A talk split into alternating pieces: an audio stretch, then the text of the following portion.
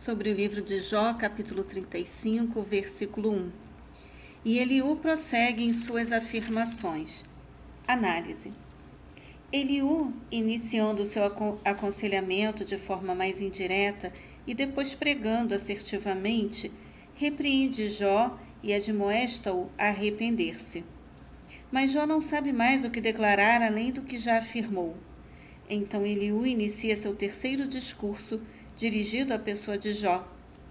A expressão hebraica aqui traduzida por absolvido é a mesma que aparece na declaração de Jó no capítulo 13, versículo 18, como justificado.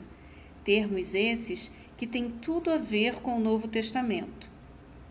Eliú entende que Jó está sendo injusto e incoerente ao esperar vindicação da parte de Deus e, ao mesmo tempo, deixar subentendido que Iavé pouco leva em consideração se aqui na terra somos justos ou não.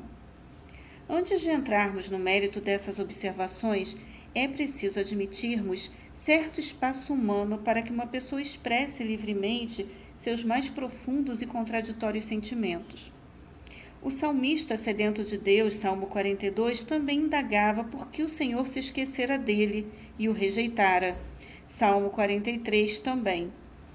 A teologia que prega um constante e inquestionável cada dia melhor é legalista e incompatível com a vida de tribulações dos servos de Deus, a exemplo do próprio Messias, o Cristo. Isaías capítulo 53, versículo 3.